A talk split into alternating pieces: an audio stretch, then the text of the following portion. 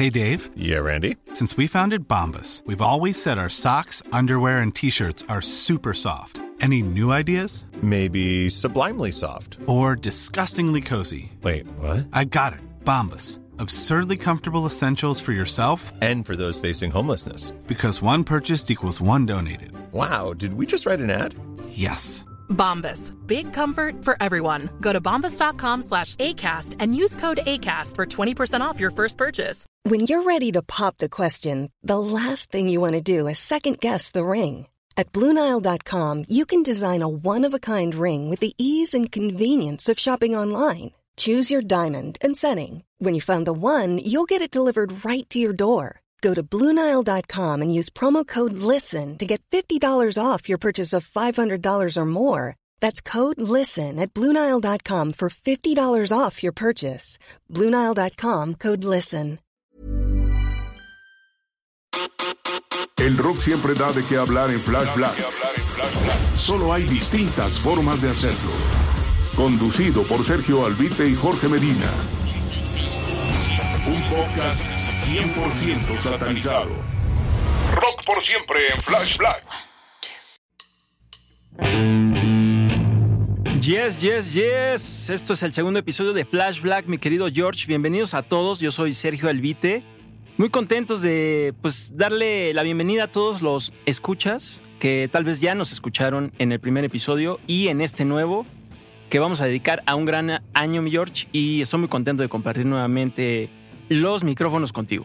No, mi estimado Serge, eh, pues vivimos con mucha emoción esa primera entrega, eh, fue toda una aventura y también me siento muy, orgullo- muy orgulloso perdón, por haber materializado pues ese proyecto que quizá por muchos años platicamos, pero que al final pues en este polémico 2020 pudimos aterrizar. Por supuesto gracias a la ayuda del estudio Galgódromo y de nuestro querido Aldo Ruiz en la producción y sobre todo pues también en el cocheo porque pues entre que roqueamos pero también ruqueamos, pues, Sí. pues no le damos que mucho que a la red y que, que cómo le borro aquí la historia del Instagram. y pues subir ya a plataformas de, de podcast no es nada complicado, pero la mayoría de la gente con la que he platicado pues no tenemos mucha idea de cómo hacerlo y bueno, pues al final lo logramos y vamos a hablar específicamente del año 1973 añazo para la música y para el rock y que marcaría pues un parteaguas eh, para muchas bandas que tenían su debut y sobre todo otros grandes proyectos pues acaban sus grandes pináculos, ¿no? Sus grandes producciones discográficas que acaban siendo muy históricas después de 47 años ya encontrándonos en el 2020. Sí, como dices, eh, muchas bandas se consolidaron en ese año y me voy a permitir comenzar con un gran disco que, como hace rato me dijiste, eh, si no lo han escuchado, pues en dónde han vivido. Eh, y se trata de The Dark Side of the Moon de Pink Floyd, que salió este, ese año, que este, estuvo de ingeniero Alan Parsons, que Exacto. después ya tuvo su proyecto musical, que fue de Alan Parsons Project pero que sin duda ese disco, este, toda la, toda la producción le sirvió para él convertirse en lo que fue, ¿no? Para eso también sirvió este histórico disco de Pink Floyd. Sí, no cumplía todavía ni 20 años y el Alan Parsons ya le había pegado ahí en Abbey Road a discos de los Beatles y a este, esta gran entrega de Pink Floyd que pues sí, es su disco magnánimo, multi reconocido y bueno, por supuesto en los términos de producción, pues también muy histórico y arriesgado. Y como decías, pues no sabemos en qué maldita cueva se metieron si es que no han escuchado en su vida el Dark Side of the Moon, porque hasta por equivocación puede ser que pues uno se tope con grandes canciones como Time o como Money. Además, este, sí, es muy diverso el sonido de las rolas, desde digo, lo que siempre ha caracterizado a la banda, el progresivo, pero también lo que es la psicodelia, este, el rock eh, el más sencillo, eh, muy dinámico y también eh, muy de culto, muy, muy para analizar, para pensar, para reflexionar. Este, todo lo que rodea este disco, sobre todo también la portada que este, Claro, es con algo el que prisma, ¿no? Ajá, que hasta lo- los Simpson han parodiado. En todos lados lo has visto. Sí. Eh, Hay miles de restaurantes que dicen The Burger Side of the Moon o cosas así.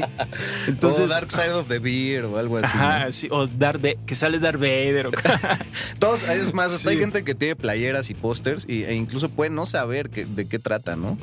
Eh, Ajá, exacto. Y sobre todo las nuevas generaciones, pero yo creo que ya ahorita lo deberían ir descubriendo. Sobre, sobre todo que ya es una banda que, aunque ya no existe, todavía hay integrantes eh, como David Gilmour, Roger Waters, que pues siguen dándole y explotando, diciéndole de la mejor manera a, su música, ¿no? A la música de este álbum. Sí, Digo, quizá todos los que nos interceptan en este momento dirán, ah, pues el típico. Justo que quisimos empezar por ahí porque tenemos una baraja que no se van a dar ustedes abasto.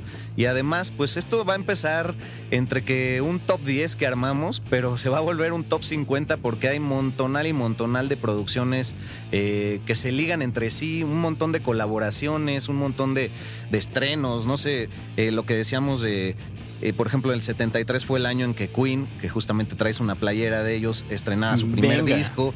Bruce Springsteen, Tom Waits, Aerosmith, Tower of Power, los New York Dolls, que esos iban a estar en nuestro top 10, Camel, Fogat, no más por decir algo, ¿no? Sí, también Kiss estaba apenas como formándose, ya consolidándose, este, pensando ya en grabar su primer disco.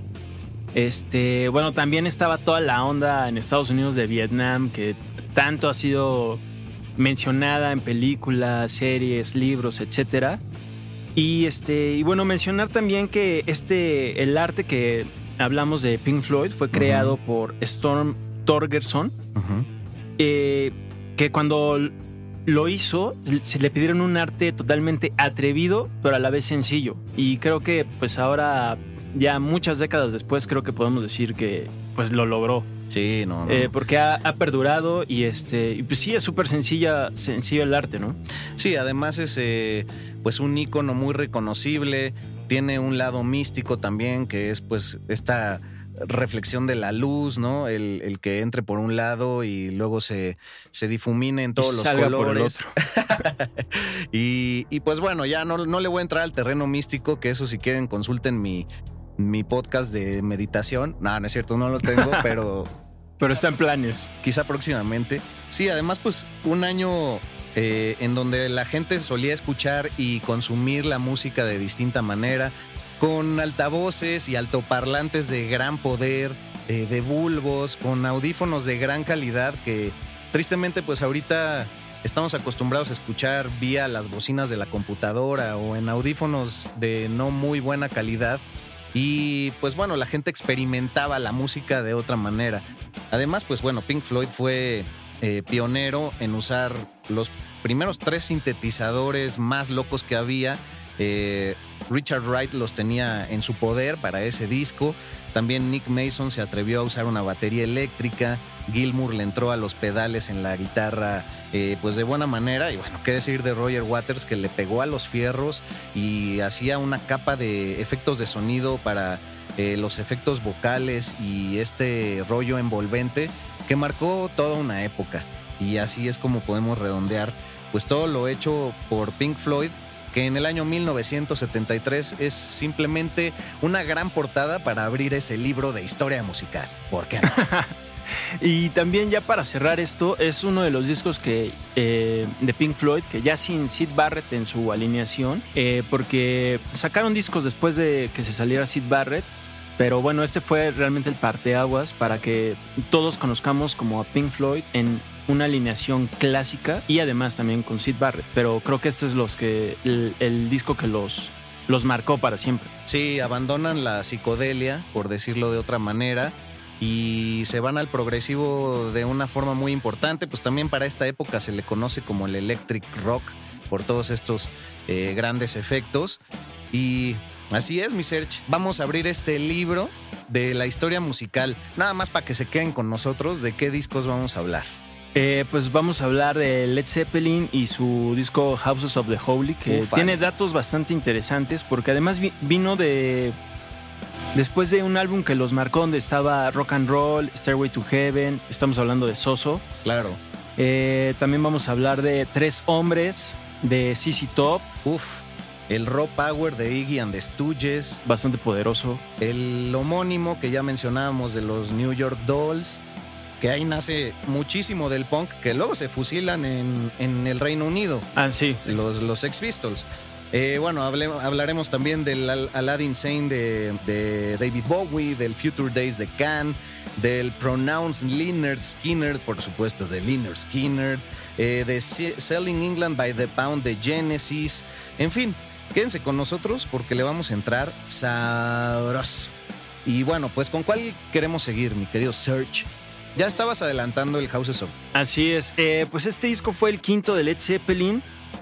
Eh, tiene rolas que son clave en la carrera de, la banda inglesa.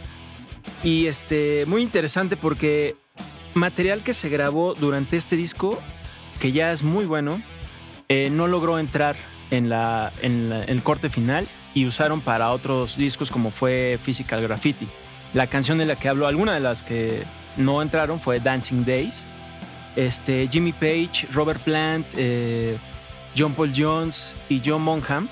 eh, todos ellos pues, se siguieron este, unidos para este disco, muy jóvenes todavía, estaban como en sus 25, 26. Eran muy amigos entonces de George Harrison, de los Beatles, y George Harrison justo les dijo, la bronca con ustedes es que no tienen baladas. Y que la neta, pues no estaba tan mal, porque Stairway to Heaven es un poco una balada, una power ballad, por decir. Y, y por eso ellos hicieron la canción Rain Song eh, Ah. para, para este disco. Este, ellos eh, le quisieron demostrar a George Harrison que podían hacer baladas, a pesar de que ya habían hecho. Y también en este disco le entran un poco al reggae. Eh, en el cierre del mismo tienen cancionazas como The Ocean, que a mí me encanta. Y una portada que desde que recuerdo alguna vez de infante lo topé en alguna colección de discos de, algún familiar. Pues es tétrica, eh, es rara, pero, pero tiene esta sensación futurista y como de extraterrestres o como de Sí. seres alienados, ¿no? Como que hubo, hubo también gente que lo, lo censuró porque aparecen mujeres y niños, Claro, niñas. con este, el torso desnudo, ¿no? Exacto, este. De ahí venimos. De ahí venimos. Sí, ahí seguimos. ahí De hecho, eh, las niñas que aparecen, dos de las niñas que aparecen en esta portada, se llaman Samantha y Stefan Gates, que tenían 7 y 5 años respectivamente, este, y se fueron a Irlanda del Norte, a un lugar que se llama Calzada del, Gigan- del, del Gigante. Ah, parece así como de aquí de, de- de colinas, Sí. colinas del sur. Y ahí fue donde tomaron, tomaron las fotos, le dieron un toque acá medio fumado. Y dijeron, ah, ¿sabes qué? Ya déjalo así, lo vamos a publicar.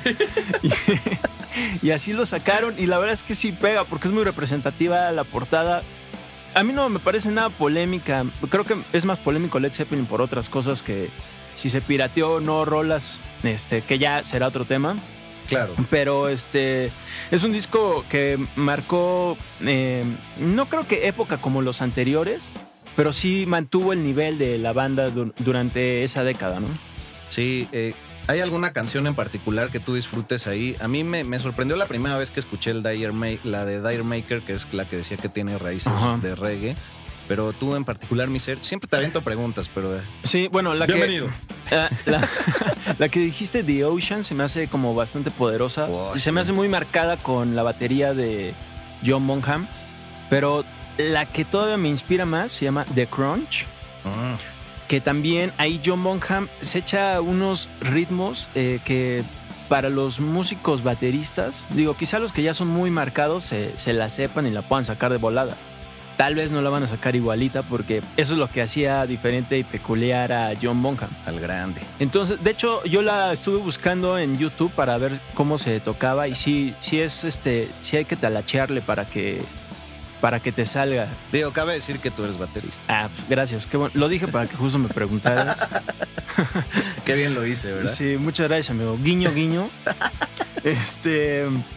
eh, y bueno, esa es una canción que recomiendo mucho. El baterista de Nine Inch Nails, que se llama Ilan Rubin, él tiene un video en YouTube donde justamente trata de enseñar cómo tocarla. Ajá. Eh, le sale muy bien porque también es un gran baterista, pero no le sale igualita. Es lo que, eso es lo único eh, especial que tenía. Digo, no lo único, sino algo de lo que hacía único a John Bonham en, en Led Zeppelin, ¿no? Que por eso realmente es que no siguió Led Zeppelin, por, por él, porque ya no estaba. Claro.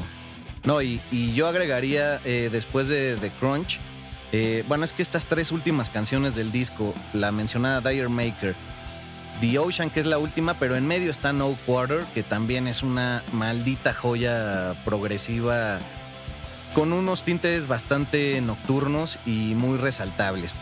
Y como verán, pues también estamos rescatando otro álbum que parece pues algo habitual para los amantes del rock, por supuesto. Y cabe decir que haremos un playlist de todo esto que, bueno, incluirá, incluirá más de una veintena de canciones.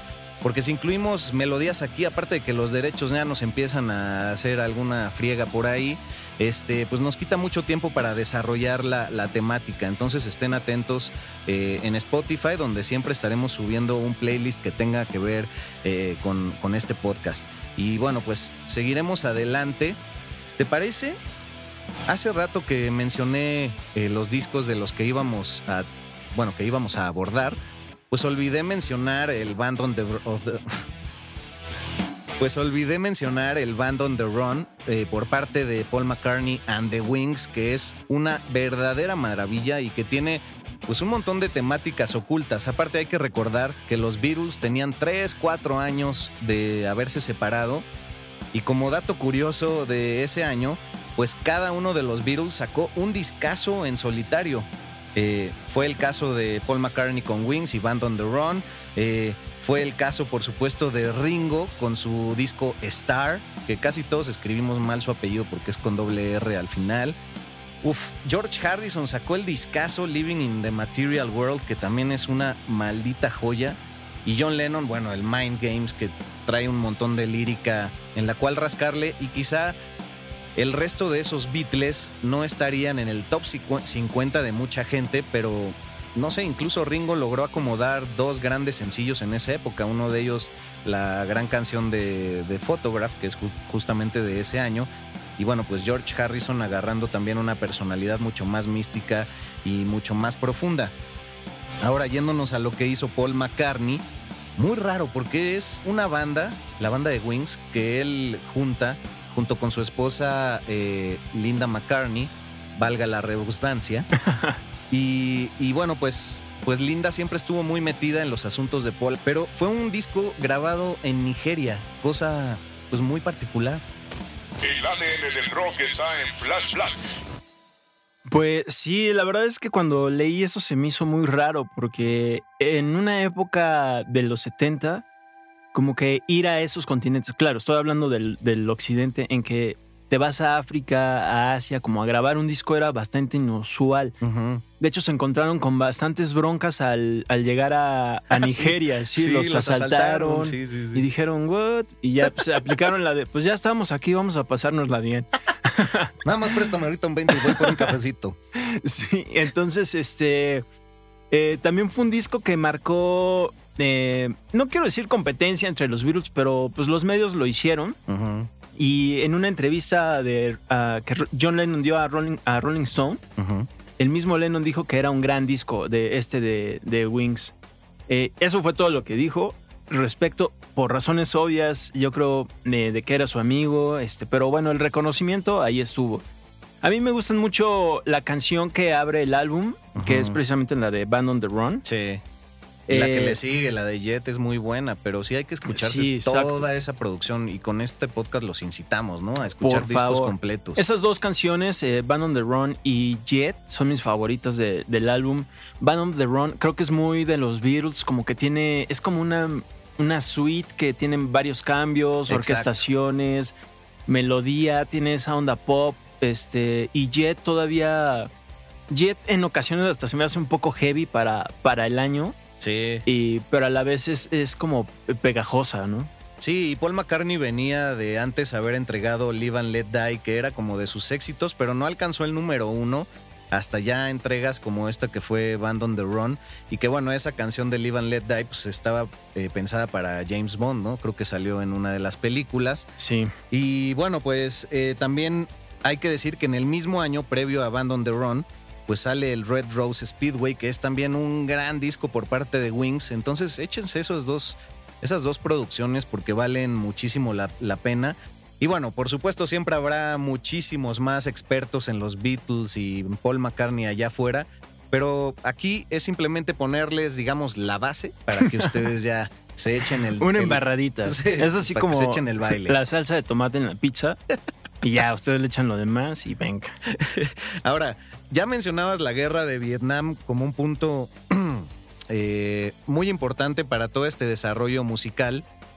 Curiosamente, las grandes entregas del año 73 son, yo creo que en un 85% inglesas, pero la situación mundial eh, sí envolvía mucho el discurso social de la crisis, de la cual creo que seguimos pero también estaba el fenómeno del Watergate, que por supuesto Genesis, que será uno de los discos que abordaremos, también eh, hizo en una de sus producciones. Pero sigamos con el disco de tu elección, mi querido Serge. Hombre, qué honor, amigo. pues me, me gustaría hablar de Future Days Ah, de bien. Can, que yo tengo eh, referencias de Can eh, por amigos que son más grandes que yo en edad. Ajá. Eh, lo- o sea, no lo digo en mala onda, pero eh, lo digo porque eh, yo le entré como al rock, pues, por Offspring, Metallica, todo eso. Ya después me fui clavando a Deep Purple, Rush, Kiss y toda esa onda. Ya más recientemente Alice in Chains y todo eso. Ajá. Pero en una onda que es como el crowd rock, eh, la verdad es que nunca me, me hallé, pero es algo que yo creo que evolucionó bastante y creo que Can es uno de los más representativos, no solo en crowd rock, sino psicodelia, progresivo. Sí, hasta pop rock, si lo quieres ver así. Y son referente hasta la fecha de muchísimas bandas. Y claro, el crowd rock tuvo un resurgimiento hace unos cinco años hasta la fecha que, que es como la, la nueva oleada también inglesa y muy norteamericana. Pero pues esta banda de Can, siendo alemanes, también el crowd rock tiene su valía debido a que pues es un movimiento que se desprende de la guerra, eh, es un movimiento que invitaba mucho a la gente a estar en los sótanos, a tener este pues encuentros que serían censurados por el gobierno y también pues son el pináculo y son el antecedente más importante para la música electrónica en adelante. Todo esto ocurría en Colonia y pues este disco de Future Days de Can eh, es su penúltima entrega antes de que se separen y uno de sus miembros eh, pues acepta a Jesucristo en su corazón, eh, se vuelve testigo de Jehová y entonces pues digo, sabemos que el mundo a veces nos limita, pero hay ciertas decisiones que son autolimitantes. Con mucho respeto lo digo, pero bueno, obviamente el fabricar música, el dedicarte a hacer música, es muy mal visto eh, dentro de ese gremio religioso. Entonces, pues ya, ahí valió queso, nada más le siguió al Future Days el Soon Over Babaluma. Y pues este, esta entrega que en realidad es un EP, pero que tiene canciones de hasta 20 minutos, eh, pues vale muchísimo la pena para que ustedes noten estas capas electrónicas, el breakbeat. Y bueno, pues son padres también del post-rock y bandas como Tortoise eh, los toman como mucha referencia en adelante. Entonces, pues estas, estas melodías en este disco de Future Day se vuelven más luminosas e incluso entran en el pop progresivo, si es que vale el término. Fíjate que yo, yo como que siempre he querido hablar de pop progresivo, porque en los 80 también se dio con alguna que otra banda como Missing Persons. Ah, Y creo que tal vez ellos eh, no podrían eh, referir a Can, porque pues no son del mismo estilo. Eh, eso es lo padre del progresivo que este, abarca muchos estilos, ¿no? Y muchos tipos de sonidos. Puedes tocar eh, eh, cha cha cha y aún así sonar a progresivo, ¿no? este, Can, vi que también este, ellos se, se reunieron en, en los 90 Ujú. Y, y de hecho hay algunos videos que puedes encontrar en YouTube de, eh, o sea, ellos ya más grandes de edad, pero todavía dándole con Tokio a la batería, este, a la dificultad que, que empleaban esas composiciones. Y si le buscan, eh, lo pueden encontrar. Si, no, si nunca han escuchado a Can, que digo, dado, dado que dejaron de existir muy pronto. Es Eh, probable que no lo hayan hecho. Exacto, pero bueno, sí son gran referencia, sobre todo para el crowd rock, que para quienes les gusta la... No, no digamos que la psicodelia, como algo más extremo sin, sin llegar a lo pesado, ni forever, entonces eso es lo que deberían escuchar. Hombre. En mi humilde opinión. No, hombre, por favor. Hombre, venga. Ni tan humilde, pero subrayada. Oye, eh, pues bueno, ya hablábamos de el electric rock como eh, parte fundamental y característica de estas entregas del año 73. Eh, pero también, y te doy pie con esto, mi querido Serge. Muchas gracias. eh, pues el rock sureño y el country rock encontraron eh, vertientes muy interesantes en Lynyrd Skinner y en CC Top. Así es que si quieres, cualquiera de esos discos que quieras agarrar, toma la baraja y vamos a darle. Venga de ahí, amigo, gracias. Pues voy a empezar con tres hombres porque justo somos los que estamos aquí en la cabina, Aldo, tú y yo, Ah, exacto. de CC Top. Este, que fue su tercer disco precisamente. Tres hombres. Tres hombres, contiene la clásica canción La Grange, por la que hasta el que no sabe qué onda con CC Top sabe que es de CC Top. Este, me acuerdo que cuando los fui a ver una vez en México, todos estaban esperando la de Sisi, todos sentados, así, así, como los, pe- como los peces que salen en la caricatura de Bob Esponja, así, sin alma, así, todos sentados. Y cuando empezó la gran, ya todos se pararon y así. Sí, Obviamente fue con la que cerraron. Este, una referencia indirecta es que el Tri se, se robó prácticamente esa canción de Sisi Top con el muchacho Chicho Sí, es que cierto. donde sale broso, chamaco. O sea, deplora- deplorable ahí Alex Lora, pero Oye, pues lo hizo, deberíamos ¿no? de hacer un programa de los grandes fusiles de la historia. Sí, la verdad es Porque que es sí. que hay varios y, y por ahí ya, híjole. en- Hasta en los- Coldplay también. Sí, no, y luego por ahí hasta cosas de Pitbull, son un fusil del reggae de, de los años 80. Pero bueno, no me voy a clavar en eso nada más. Ahí para que quede anotado. Ahí queda, ¿verdad? Ahí y, queda. Y para que no nos gane la fritez, pues aquí queda ya grabado, ¿verdad? Eh, A ver, entonces entrale al con este de hombres. tres hombres, eh, bueno, con este lo- saltaron a la fama por, por decir. Ya empezaron a sonar más, ya decían, ay, los, los barbones, los, los de CC Top, ¿no? Los de Z, Z Top. Eh, eh, bueno, el disco, su sonido marca lo que es, lo que siempre fue su carrera, lo que es blues, rock sureño, pero también un poco de rock duro, ¿no? Ajá. Sin llegar a ser heavy metal, si- simplemente un poco más espeso. Exacto. Eh, Blues de, recalcar que este disco tuvo varias reediciones, pero antes del 2006, las reediciones que había tenido de su lanzamiento original, eh, la mezcla fue cambiada, este, hubo mucha polémica alrededor de eso porque no sonaba igual, Sí. pero afortunadamente en la reedición del 2006 fue cuando ya la arreglaron y ahorita si lo escuchas incluso en plataformas digitales, Spotify, etcétera, entonces lo vas a escuchar como salió originalmente, Eda. Cuando me hablas así siento como que es infomercial. Exacto. Usted me lo pide, señora. Yo le voy a llevar el tapabocas directo a su casa. Pero bueno, a ver, sígueme Eh, hablando de, de tú es muy bello y para el Eh, sí, mira, mira, yo le voy a enseñar, yo le voy a decir. Eh, este disco se grabó en el, en el entonces histórico estudio llamado Ardent, que estaba en Memphis. Ajá. Desconozco si, When you're ready to pop the question, the last thing you want to do is second guess the ring. At Bluenile.com, you can design a one of a kind ring with the ease and convenience of shopping online. Choose your diamond and setting. When you find the one, you'll get it delivered right to your door. Go to Bluenile.com and use promo code LISTEN to get $50 off your purchase of $500 or more. That's code LISTEN at Bluenile.com for $50 off your purchase. Bluenile.com code LISTEN. Wow. Nice. Yeah. What you're hearing are the sounds of people everywhere putting on Bombas socks, underwear, and t-shirts made from absurdly soft materials that feel like plush clouds.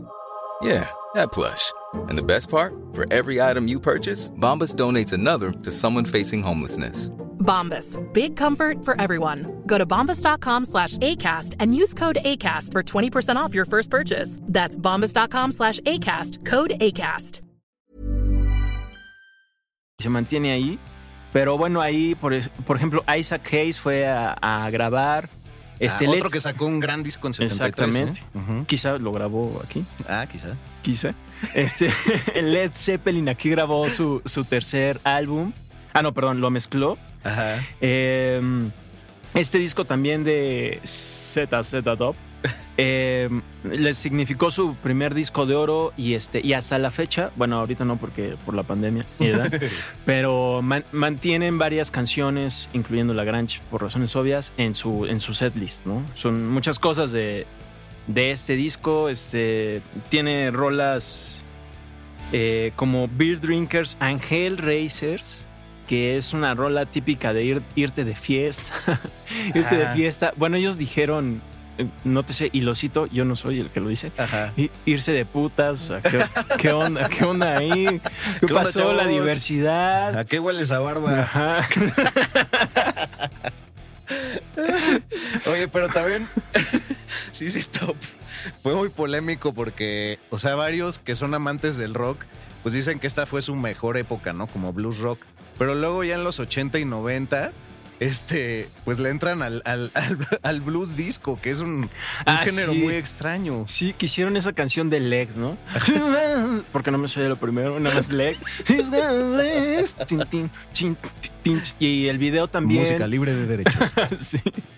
Y bueno, también los videos le entraron cañón en MTV.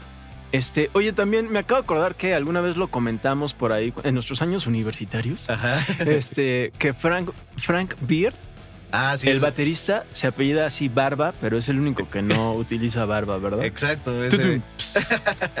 Pero es, es una gran ironía, la verdad.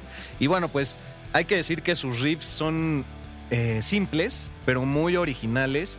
Y bueno, pues como este es un programa rifado de riff con doble F que ya nos han fusilado por ahí, cabe decirlo, ¿verdad? Hace unos meses. Sin decir nombres, ¿no? Sin decir nombres. O sea, no que este podcast lleve muchos años, pero antes estábamos en la FM y ahí nos lo fusilaron. Exacto. Pues sí, ha sido eh, un, un referente para muchos guitarristas. Y bueno, este rock sureño también tiene que ir de la mano de expresiones como la de Leonard Skinner, que no sé en qué lugar de tu corazón los tengas, pero a mí la verdad es que esta producción de Pronounce Leonard Skinner me encanta. Eh, sí, lamentablemente en este momento no tengo espacio en mi corazón para ese disco. pero eh, la verdad es que tiene tiempo que ya no escucho a, a esta banda, pero uh, sobre todo por ahí de finales de los 2000. Ujú. Era muy fan yo y, y sí me interesé más por su discografía.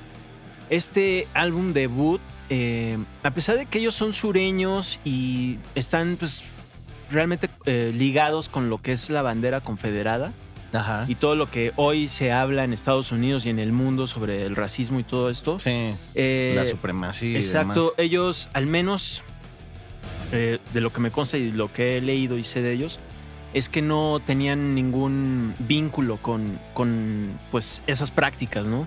Ajá. Este, al contrario, este disco habla también sobre los inmigrantes este, de color ah, en Estados Unidos. Exacto. Este, y tiene una gran canción que e- esa sí es de mis favoritas y te voy a decir cómo la conocí A ver. estando aquí presente con todos nuestros escuchas eh, eh, a través de Dream Theater que tienen un disco en vivo que Ah, sacaron en el 98 en Francia, en- digo en vivo en Francia y se echan un cover de, de la parte veloz de Free Bird Ah, wow. de, de este disco. Canción que cierra el disco y que dura alrededor de nueve minutos, es muy bonita. Sí, empieza como toda melosa, con teclados, guitarras, este, una voz bastante tranquila, hasta a veces romántica. Y pues después, pum, pum, vale. Así es un triple ataque de guitarra, solos, así te derrite el rostro. Sí, Eh, es una joya. Que me recuerda un poco también, y creo que la comparo, no en grandeza, no estoy diciendo que esta lo vaya a hacer, pero Hotel California, creo que también es épica.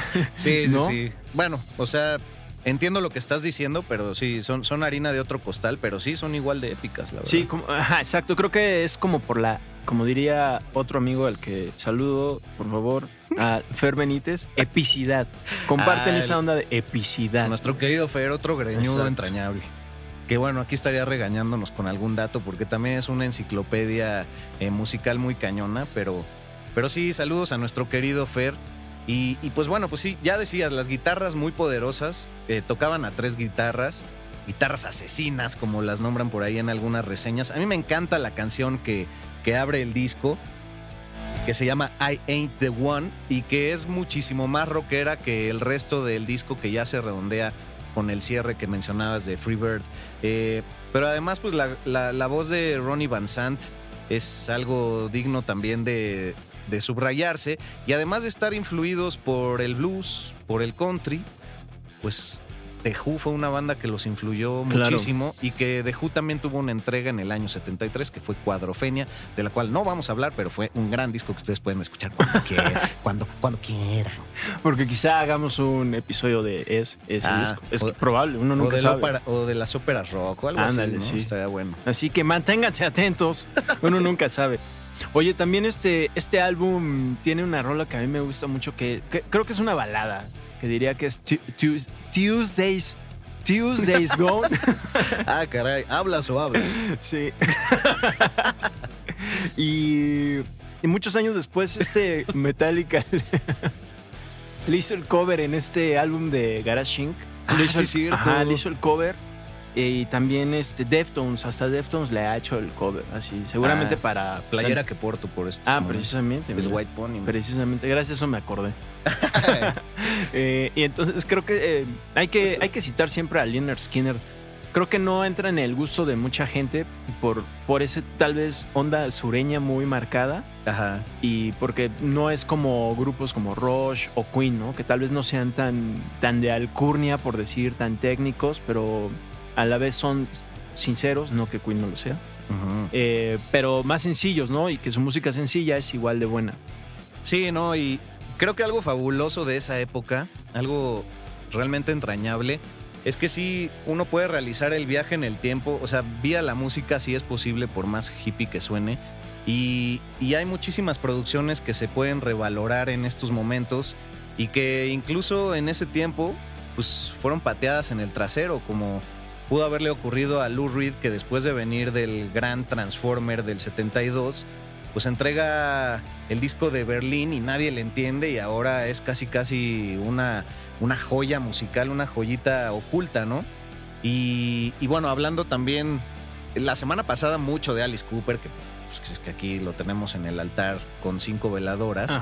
Eh, pues también ese año, y hablando de The Who, pues salió el famosísimo disco Billion Dollar Babies, que es una maravilla y en el cual pues también se hace acompañar de dos grandes. Hablando de The Who nuevamente, eh, pues estuvo el señor Keith Moon y también estuvo Mark Bolan colaborando para, para ese disco que en su versión vinil, bueno, es una de las portadas más lindas que yo puedo decir. Nunca lo he visto en vinil, pero decían que en ese momento, también cuando abrías el vinil, venía de regalo un billete de un billón de dólares.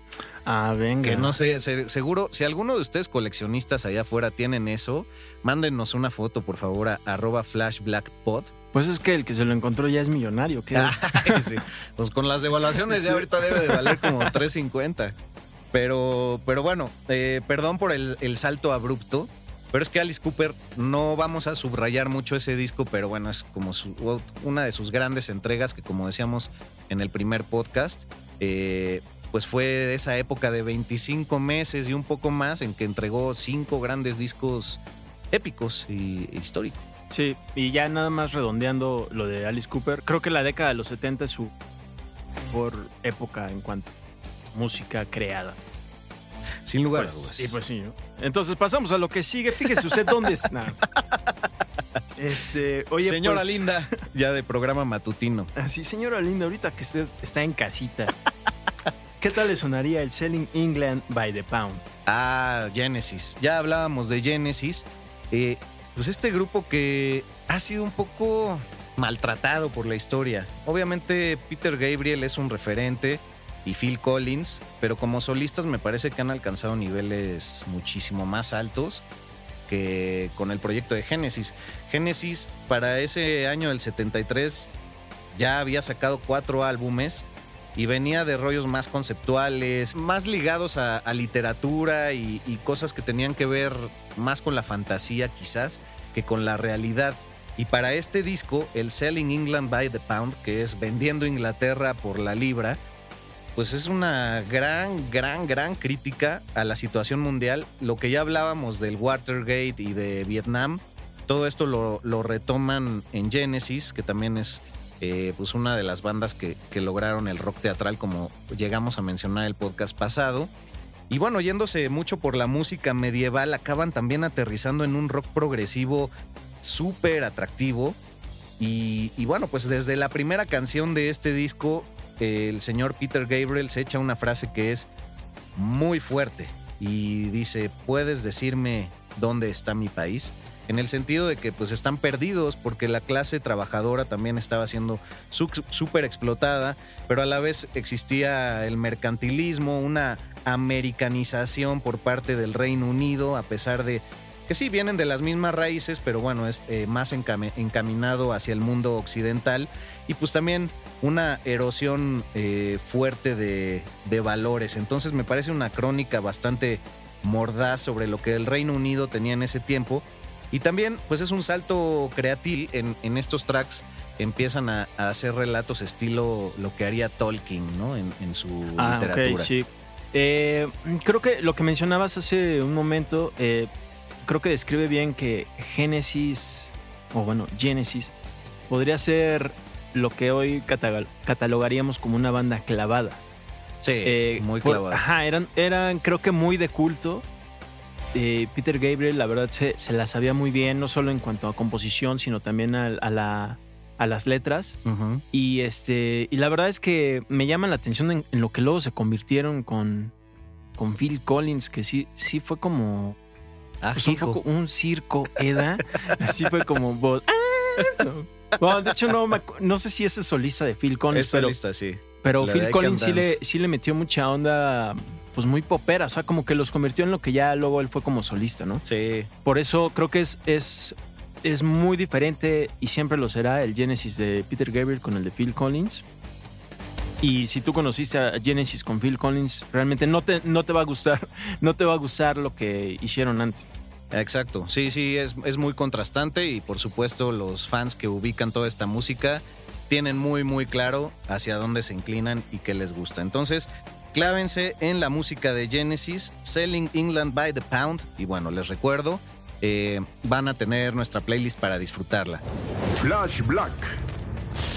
Un podcast 100% satanizado. Oye, pasando a unos ámbitos eh, glameros, llenos de punk, protopunk y que pues hoy se mantienen vigentes ya en bandas que practican esos sonidos. Ajá. tenemos a nada más ni nada menos que David Bowie, también con un disco clásico de ese año que es Aladdin Sane. Uf, Que, bueno, también vino después de, de un gran éxito de, de David Bowie, como fue el Ziggy Stardust, ajá. que sacó un año antes, que lo tuvo de gira mucho tiempo durante Estados Unidos y este Aladdin Sane lo compuso en esa misma gira. Y además tiene una portada característica que hoy se puede ver en todos lados, en playeras, este, en Homero Simpson. Fiestas de Halloween. Exacto, en fiestas de Halloween, en combinación de David Bowie con la princesa Lea. Exacto. Y sí, es que este Ziggy Stardust eh, pues seguía con este, con este romance junto con su ego, con este rock que en el concepto que manejaban venía eh, desde Marte.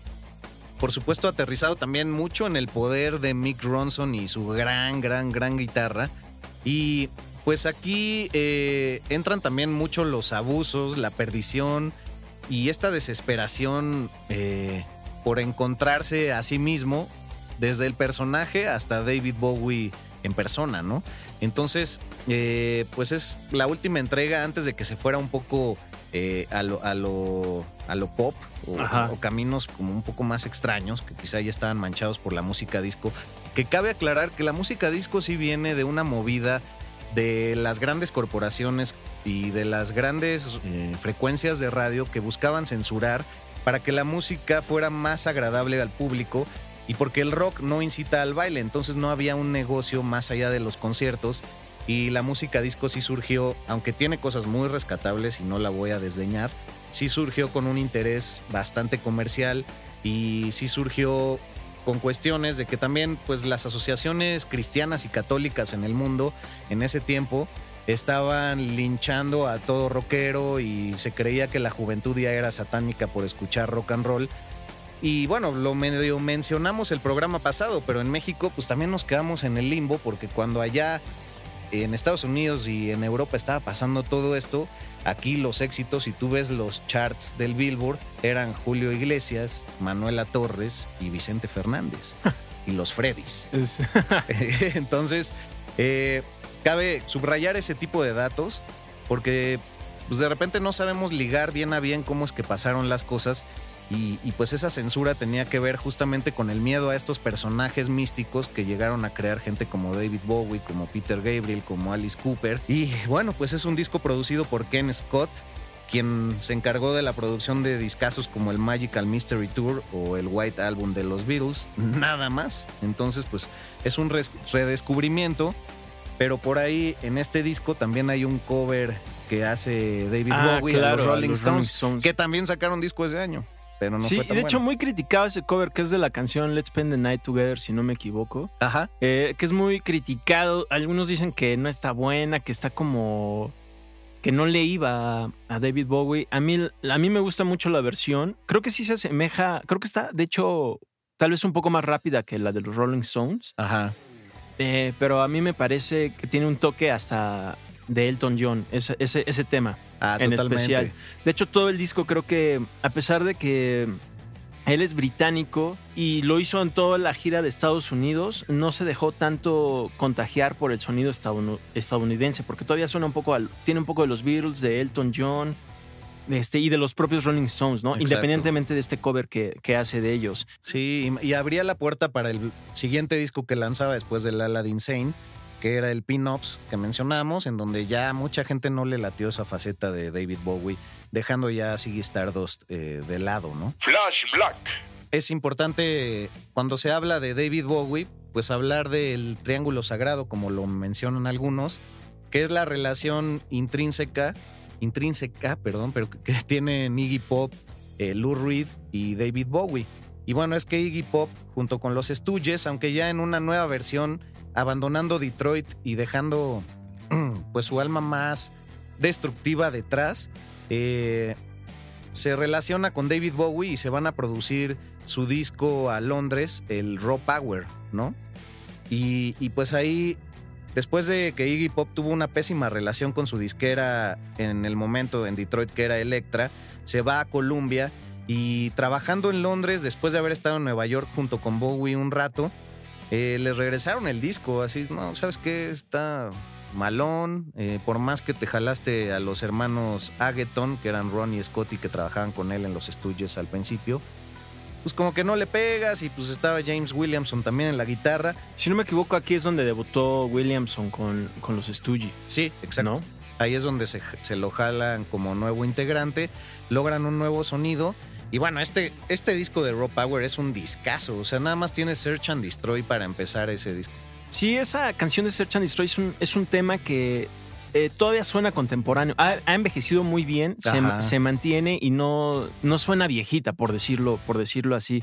Este, fíjate, este, lo que dijiste de Bowie, también eh, este personaje funcionó un poco como el mentor de Iggy para, para este álbum, ¿no? Con respecto a la nueva dis- disquera que fue Columbia, mantuvo esa onda de que Iggy fuera su protegido.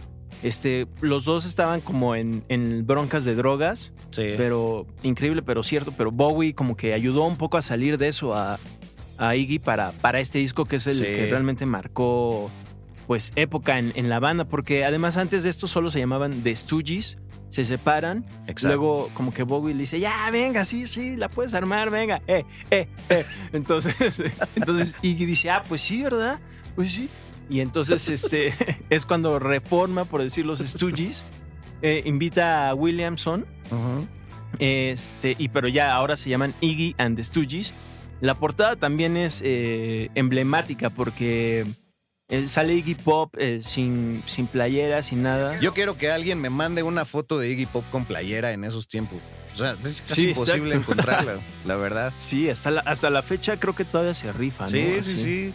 Ya arrugadita su piel, pero mira, Ajá, bien maciza. bien marcado. El buen Iggy, ¿eh? Sí, pues toda su importancia para el mundo punk y lo que decías de Bowie, ¿no? Que, que se mete mucho en la producción y que luego le acaba produciendo también ya su disco como solista, que es muy famoso, que es el The Idiot. que ya después de eso sí se, se mete en un agujero sin fondo eh, por los vicios. Pero bueno, en este, en este triángulo sagrado, pues ya está Lou Reed, que ya lo había mencionado yo hace unos minutos.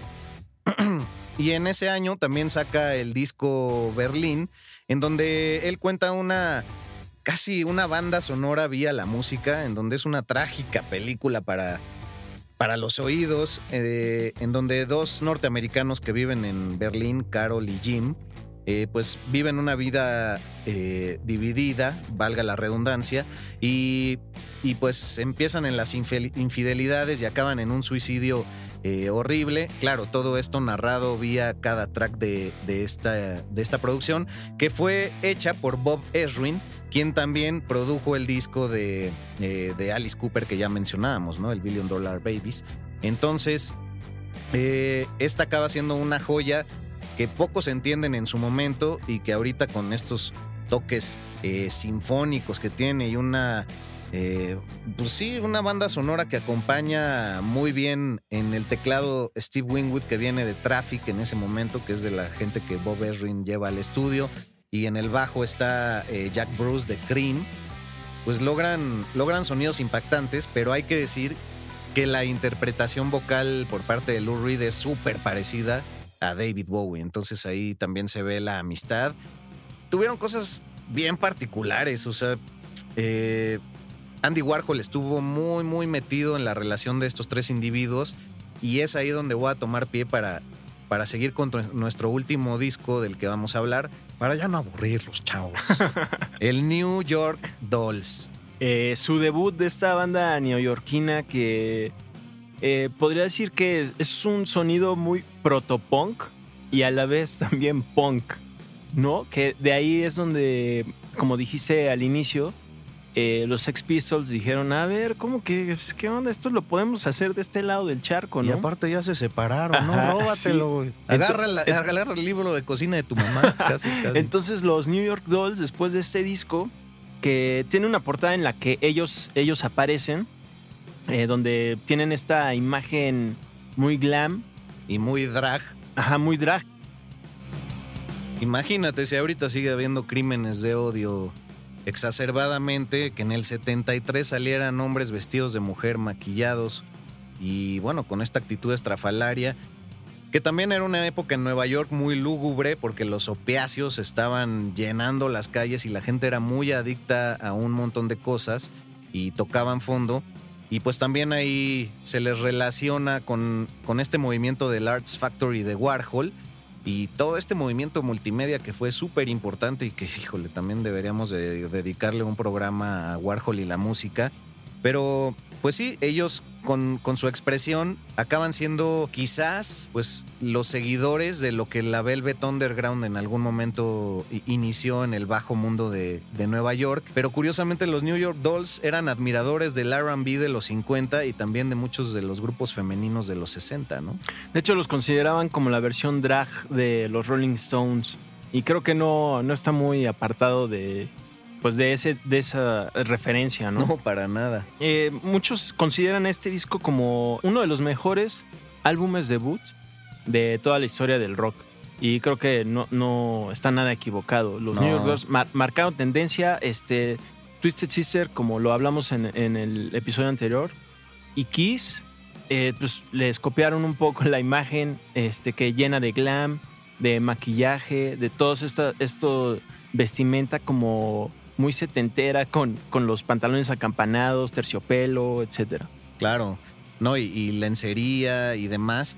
Y, bueno, pues ahí los primeros rastros del punk eh, acaban de ser ya eh, abordados por nosotros, siendo Iggy Pop, sobre todo la actitud también en el, escenario y, pues esta perdición y este valemadrismo, valga eh, la palabra y la expresión, y pues así es como luego Malcolm McLaren, como ya decías, pues se roba la receta para que los Sex Pistols salieran a escena ya del otro lado del charco, ¿no? Y así pues ya tenemos que redondear esto, mi querido Serge, porque mira, no metiendo música nos acabó quedando casi de una hora este show, pero me parece que muy apasionadamente y por ahí subiremos toda la lista, ¿no? Porque también ya que hablamos de la Velvet Underground, pues bueno, El señor Cale se mandó un discazo en ese momento que él era bajista eh, de la Velvet Underground y luego fue productor de grandes como Patti Smith, que me viene a la mente. Entonces, pues así acaba este Flash Black, segundo episodio, año 1973 cálense eso y dedíquenle un año entero a escuchar todo lo que se hizo en ese, en ese año. Number two, este episodio de Flash Black. Eh, además, no, no dejen de escuchar la playlist que también vamos a estar este, compartiendo en nuestras redes sociales. Estamos en Instagram, Twitter, Facebook. En Facebook estamos como Flash Black Podcast y, y en Instagram como y Twitter también como Flash Black Pod. Ahí nos encuentran, van a estar este, no solo eh, pudiendo escuchar adelantos de nuestros próximos episodios, sino también este, más info y datos curiosos de, de, lo que hemos estado hablando en cada uno de los episodios. Exactamente. Pues bueno, esperamos que hayan disfrutado mucho y esperamos su retroalimentación también porque uno aquí no le juega al gurú como en otros lugares de que yo sé todo y tú te callas, ¿no? Sabemos que hay fregonazos allá afuera que nos pueden compartir más cosas y más datos y esto pues es para crear un universo todavía más grande de lo que el rock mismo ya lo es. Así es que Sergio Albite, muchísimas gracias. Muchas gracias mi George. Nos veremos la próxima edición. Y muchas gracias, mi querido Aldo Ruiz, por prestarnos aquí tus micrófonos, tu talento y tu estudio aquí en Galgódromo. Así es que hasta pronto y sobre todo roquen y si son como nosotros, ruquen. Rock por siempre en Flash Black. Conducido por Sergio Albite y Jorge Medina. Flash Black. El ADN del rock está en Flash Black.